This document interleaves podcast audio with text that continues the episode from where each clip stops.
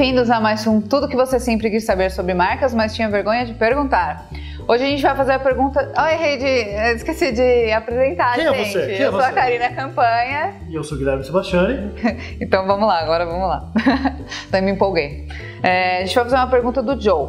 Ele é de Caxi- Caxias do Sul. Como eu faço para apresentar os resultados do Canvas, SWOT e demais ferramentas que foram utilizadas na, na construção da plataforma de marca de um cliente? Devo apresentar esses resultados de maneira implícita no posicionamento, missão, visão e valores? Ou etc. Então? Olha, eu acho que tem um problema grave aqui, pelo menos dos dois primeiros itens que você colocou, tá? Vou começar pelo Canvas, que é mais grave. A ferramenta de Canvas é, é uma ferramenta que a gente ama aqui na Sebastiana e a gente odeia ao mesmo tempo, tá? A gente tem uma relação de amor e ódio, a gente usa, a gente faz, tem muitos modelos bacanas, o Daniel Padilha tem um, um modelo que é super legal, né? Acessa lá o site dele, eu vou colocar aqui o link para você baixar. Mas o que acontece? Canvas não é uma ferramenta para você fazer e apresentar o resultado para o cliente. A grande vantagem dessa ferramenta, que é o que a gente gosta dela, é que é uma ferramenta para você fazer com o seu cliente, não você para ele. O lado bacana do Canvas é isso. Se você vai usar um Canvas para você analisar as informações que na verdade estão na cabeça do teu cliente, não vai funcionar. A, a beleza da ferramenta é essa. O SWOT até dá para você fazer com uma análise externa, de como você enxerga a questão da marca do cliente, mas o SWOT é uma outra dinâmica que teoricamente você deveria estar com o teu cliente fazendo, junto com ele, trazendo a tua visão como alguém externo e a visão dele interna, muitas vezes até trabalhada ali desde o início do briefing. Então, nesse quesito, serve como alerta. É, e esse é um dos vários problemas que a gente vê com ferramentas de construção de marca e plataforma. Gente, a gente tem que se aprofundar em entender quando usar cada ferramenta. Tem projeto que a gente não usa Canvas, porque a gente acha que não vai ser adequado. Tem projeto que a gente faz SWOT, projeto que a gente não faz SWOT.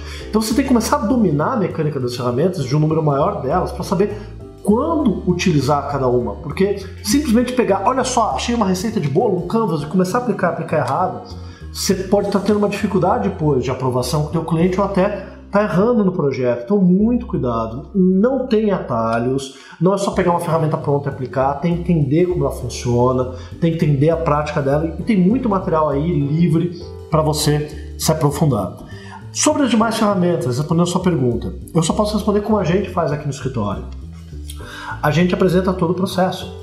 Quando tem coletas que são nossas ou análises que são nossas, muito antes de chegar na plataforma de marca, a gente está apresentando, apresentando qual foi o resultado daquela pesquisa, qual foi o resultado daquela análise, debatendo aqueles resultados com o cliente, até porque nesse debate vai gerar uma discussão que também é parte da tua coleta, para que no final a gente chegue numa plataforma de marca, num posicionamento primeiro, depois do posicionamento na plataforma.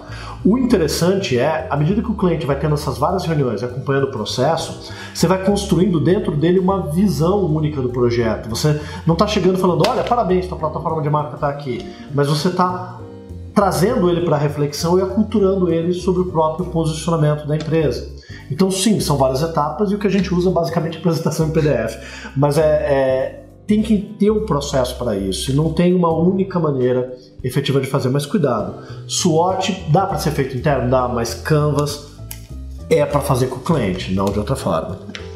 Cara, e tem uma coisa que é muito importante também, que mais do que você mostrar todas as informações que você coletou, todo, tudo que você fez, é você mostrar como essas.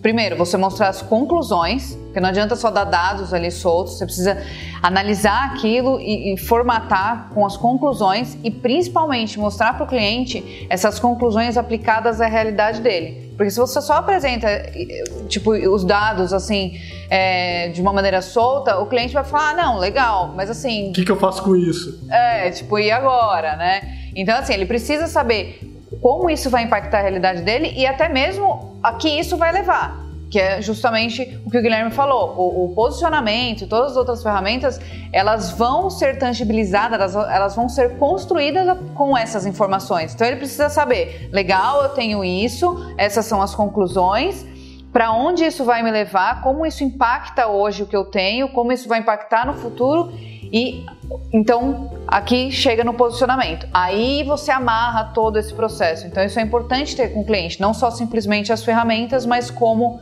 elas funcionam e a maneira que elas vão ser levadas adiante. E aí, para concluir, John, uma coisa que eu quero dizer é a seguinte: assim, vira e mexe nos vídeos, a gente até faz pouco jabá, mas a gente fala dos nossos cursos e fica parecendo que, é, que a gente está querendo vender alguma coisa. Não é isso. A gente está querendo que as pessoas vão efetivamente atrás de conhecimento. A gente é. criou esse programa no YouTube para justamente compartilhar conhecimento. A gente tem que te agradecer a tua pergunta.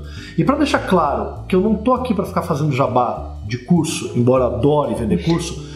Eu não vou colocar o link do meu curso, vou colocar o link dos cursos do Daniel Padilha, que fala sobre Canvas, como utilizar, a visão dele de branding, e do ah. Paulo Lima, que também tem um curso muito bacana praticando branding que fala sobre esse tipo de processo. Então, eu acho que vale a pena, se você ainda não fez, fazer um desses cursos, buscar conhecimento em algum lugar. E mais para frente a gente promete que a gente vai lançar um vídeo só falando sobre bibliografias de branding, que a gente recomenda que você possa estudar para ir se aprofundando. E você vai ver que cada autor diz uma coisa diferente, cada um tem uma visão diferente de mercado. É. E o que a gente quer com esse programa é que todo mundo que está assistindo agora, todos vocês quatro, que vocês continuem se aprofundando e se estimulando. Mas a gente já tem quatro. É é, quatro tá vendo? na nossa audiência. E tem beleza? uma coisa que é assim, gente, é, embora a gente, tudo que a gente coloca nos vídeos, a gente coloca como a nossa visão. Então, assim como os livros, não é, ah, você lê um livro e agora você toma aquilo como verdade para sua vida. Não é assim. É Tudo sua visão de um autor. É sua visão de um autor. Aqui é a nossa visão. Então, é sempre legal assistir nossos vídeos, ler os livros,